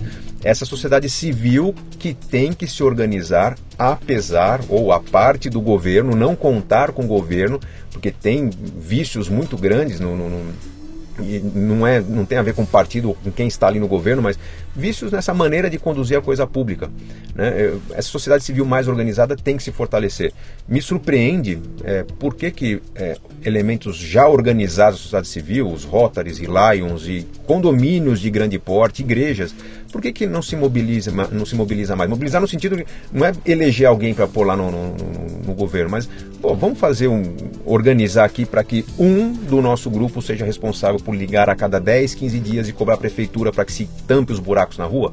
Se ligar toda semana, vão uhum. tampar buraco. Para que se mantenham as árvores, para que se desentupe os bueiros, para que se verifique a qualidade da água, para que se verifique a estabilidade da, do, do, fornecimento de energia. Eu falei isso, veio uma garotada de Cáceres, no Mato Grosso, eles vieram para cá. Eles usam o podcast Café Brasil em sala de aula, a iniciativa de uma professora da Milena. E eles vieram para São Paulo e a gente fez uma reunião aqui. Eu fui num sábado de manhã conversar com eles no hotel, a gente ah, batendo papo, etc e tal. E lá peguei os meninos falando, então uma garotada de 14, 15 anos de idade, pô, não sei o quê, não, é... Eu falei, cara, por que, vocês não estão se interessando? Não, mas eu falei, cara, vocês já pararam para pensar que se vocês se reunirem em 30, 40 e forem até a prefeitura, vocês conseguem tapar o buraco da rua de vocês é. pela pressão que vocês com 14 anos de idade podem fazer. Já passou pela cabeça de vocês que isso pode acontecer? Que não é um sozinho tacando pedra lá, mas são 30, 40 indo lá para levar alguém para ver o problema e, e, e pressão popular, né? E a garotada não se toca que essa coisa possa acontecer e, portanto, vou esperar que o governo haja. E ele não vai agir, né? É. Deixa eu passar agora a responsabilidade para o colo, do, colo de quem nos ouve aqui, né? Que você falou um negócio uhum. importante, que é o seguinte, uh, quer dizer, se, se, eu não tenho na escola tradicional o, o, esse conteúdo que eu necessito, se eu não tenho uh, uh, dos canais do Estado esse conteúdo que eu necessito, se eu ligo a televisão e não tenho o conteúdo que eu necessito, mas esse conteúdo existe no trabalho do Gustavo Cerbasi, no trabalhinho do Luciano Pires, no trabalho de tanta gente que está ou escrevendo livro ou fazendo programa, etc. e tal. Isso tudo é, leva a responsabilidade para o colo de quem vai escolher procurar essa turma. Né? Então, eu não chego em casa ligo a televisão e o Cerbasi cai no meu colo. Isso não existe para encontrar o ser base, eu tenho que ir atrás dele. Portanto, é uma responsabilidade minha. Né? Eu quero me ilustrar nesse assunto, portanto, eu vou procurar. E esse procurar o ser base e ler um livro do ser base não é, é, é igual a ler o livro 50 Tons de Cinza. É. Eu não fui ler alguma coisa para passar meu tempo ou me divertir, eu fui ler alguma coisa para estudar.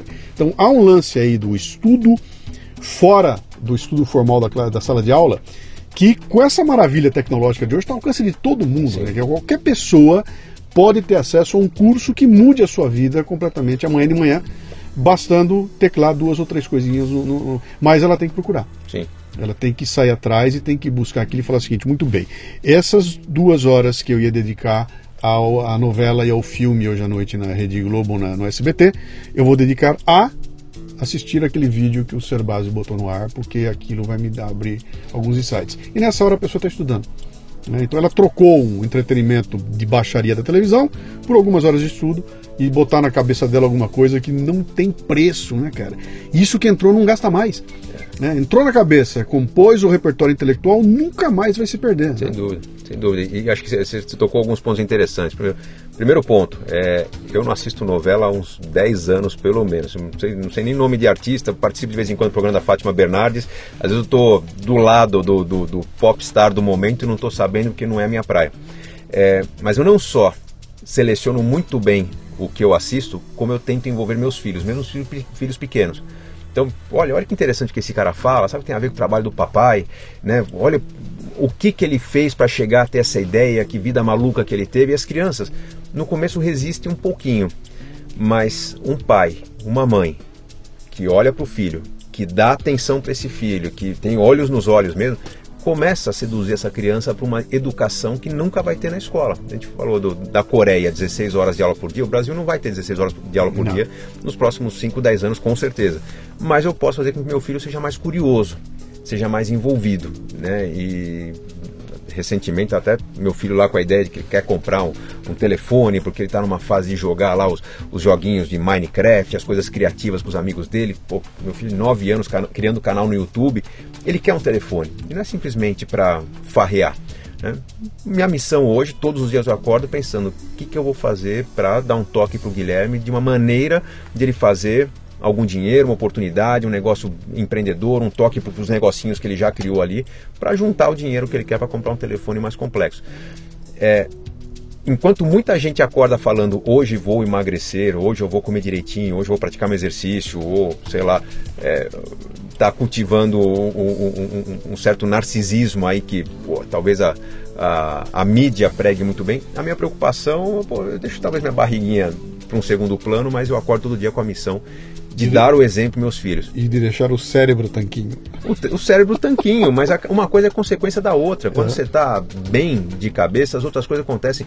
Quanto das pessoas num, num aumento de peso não comem mal por, por simples é, é, ansiedade ou não saber que rumo está levando na vida aí. Então as pessoas estão vivendo mal uhum. e estão pagando um preço alto por isso. Vamos caminhar para o final, meu amigo. É, duas coisinhas. Primeiro, uma provocação. Ô meu, você tem dinheiro para dar o telefone pro teu filho, cara? Por que, você não dá o telefone para ele? Olha, porque eu não quero dar um mau exemplo pro meu filho, porque ele tem regras para ganhar o que ele ganha. Ele pode pedir presente de aniversário e a gente coloca algumas situações do tipo: filho, você quer o telefone ou você quer aquela festa de aniversário num lugar que receba um monte de gente? Para minha alegria, meu filho falou agora em março: pai, eu quero meus amigos na minha festa. Ele não fala pelos presentes, uhum. mas a festa que eu jogo futebol com os meus amigos, que eu recebo todo mundo, para mim é muito importante. Então, pondera-se, né? E, e, e eu sugeria a ele que papai, titios e todo mundo fizesse uma vaquinha e comprasse o telefone. Você não tem noção da minha alegria uhum. quando a resposta dele foi: Eu quero que na minha festa meus amigos estejam aqui me abraçando para comemorar comigo. Então ele preferiu o caminho do comprar. É, quando nós viajamos, mesma coisa. Costumamos ir uma vez por ano para algum lugar fora do Brasil. Até pouco tempo atrás era Estados Unidos, agora a gente começa a mudar o foco para outros lugares. Mas ele sabia que era muito mais vantajoso comprar alguma coisa nos Estados Unidos. Então ele pedia de aniversário de Natal dólares para os tios, porque ele sabia que os Legos e brinquedos que ele gosta lá nos Estados Unidos custavam muito menos, que não valia a pena ele pedir aqui no Brasil. Isso foi uma educação financeira que a gente trabalhou simplesmente conversando muito. Uhum. Por que, que a gente não compra aqui? Porque compra lá. O, o pai a mãe do Guilherme, da Gabriela e da Ana Carolina não vão ao shopping o tempo todo. Não, não, não tem essa compulsão por consumo. E a gente está conseguindo comunicar isso para os filhos, eles entenderem que tem a hora certa de ganhar. Por enquanto, o que a gente faz é emprestar meu telefone para ele. e aí tem umas situações em que os amigos se reúnem para testar o canal no YouTube, jogar as coisinhas lá, e que o pai fica quatro horas sem telefone enquanto o filho está aproveitando lá. Mas é um aprendizado também. Legal. Então, meu amigo, vamos aqui partir para os finalmente. Quem quiser ter contato com o teu trabalho, evidentemente é só chegar na livraria e achar os livros do Sim. Gustavo Cerbasi, né? Mas eu queria uma coisa um pouco mais chegar em você. Você está no Facebook? Você está onde? Olha, o meu canal principal seria o meu menu para chegar aos vários canais é o site maisdinheiro.com.br. Os meus canais de interação com o público, eu uso muito as redes sociais, tá? porque estou em trânsito, não dá para ficar atualizando o site o tempo todo. Então o Facebook é o Gustavo Cerbasi Oficial. Estou no Instagram e no Snapchat como Gustavo Cerbasi e no Twitter G Cerbasi. Uhum. Então, mas o principal canal, o Facebook, ainda é onde estão todas as novidades, agenda, artigos novos e no DM, na, na mensagem direta, a pessoa acaba me acessando. Maravilha. Meu amigo, muito obrigado pelo tempo ah. que você dedicou aqui. Olha, você, você faz um trabalho que tem uma, uma dimensão social que pelo que a gente fala, eu acho que você tem consciência disso, né? A dimensão social do trabalho que você faz, que não tem a ver com vender livro, com ganhar dinheiro dando consultoria financeira, nada disso. Tem a ver com uma mudança cultural uh, no país. Infelizmente, não é muita gente que está fazendo isso e, e, e, e, que tem o sucesso que você tem, a visibilidade que você tem. Então, uh, é um orgulho ter você aqui comigo, Obrigado. ver essa tua visão, ver a humildade que você tem, o jeitão sem frescura de, de, de, falar e tudo mais. Muito disso tem a ver com aquela consciência da autoajuda que você falou lá no é, começo, é, que é, cara, se é para interagir com as pessoas, eu vou interagir de uma forma fácil para que elas me entendam, né? E não é porque eu sou raso, é porque eu tenho como missão simplificar as coisas que todo mundo complica lá fora para que as pessoas entendam, que ele possa fazer as suas, as suas escolhas. Então, muito obrigado pela presença. Eu, eu que agradeço a oportunidade. Luciano, como gente, você falou no começo, são 10 anos aí que a gente se conhece, que a gente vem trocando experiências.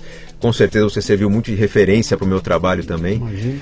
E é gratificante ver que vidas são transformadas, que as uhum. pessoas quando vêm, quando dão um abraço e, e, dizem que mudaram de vida, ou porque leram, porque ouviram uma frase, às vezes na, no rádio, é, isso faz com que cada dia seja um recomeço. Né? Eu posso hoje talvez dizer um não, não posso atender uma pessoa, mas também eu penso que cinco minutos meus podem mudar a vida, de a vida inteira de uma pessoa. É isso que acaba movendo o meu trabalho e que serve de argumento para os meus filhos, é, para minha família, né? de que temos muito a fazer. Uhum. Até porque se eu parasse de trabalhar hoje, eu ganharia mais dinheiro administrando meu patrimônio com investimentos do que aquilo que a gente ganha no dia a dia, nos custos que a gente tem. Mas é muito interessante perceber que o Brasil dá para ser um país muito melhor do que é. Pela qualidade do capital humano, pela, pela, pela riqueza natural que o país tem, a gente não sofre com desastres naturais que destroem riqueza, a riqueza só vai para as mãos erradas.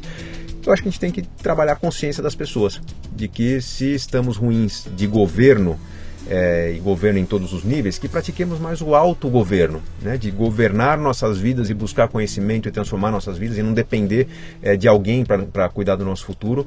É, isso tem a ver com dinheiro, mas tem a ver com liberdade de escolha. Pessoas bem educadas escolhem melhor. Né? E que e, bom. Capacidade de julgamento e tomada de decisão. Exatamente. Que tem a ver com outro livro teu, que eu vou trazer você de novo e nós vamos falar sobre ele. Vamos lá, com Grande certeza. Gustavo. É um prazer enorme. Muito obrigado. Obrigadão, um viu? Muito bom. Você ouviu o Leadercast com Luciano Pires. Mais uma isca intelectual do Café Brasil. Acompanhe os programas pelo portal cafebrasil.com.br.